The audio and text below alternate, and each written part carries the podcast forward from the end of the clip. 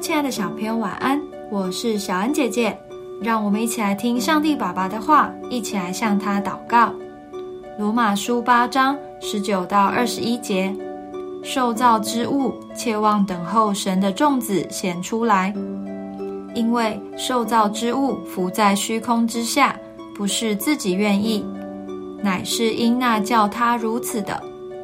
但受造之物仍然指望脱离败坏的辖制。得享儿女自由的荣耀。常听到有人说：“只要我喜欢，有什么不可以？”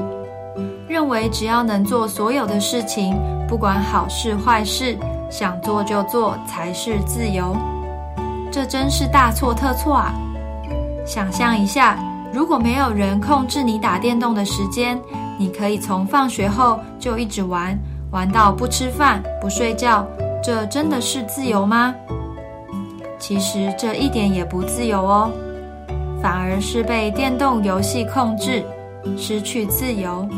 神的儿女能够有真正的自由，是因为神的爱释放了我们，我们有自由来决定做对的事情，例如不生气的自由，不烦恼的自由。只要我们愿意依靠神，就不会被罪恶绑住，得到真正的自由。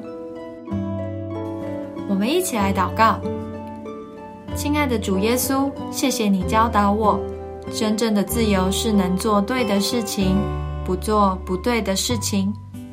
感谢你让我得到真正的自由，奉主耶稣基督的名祷告，阿门。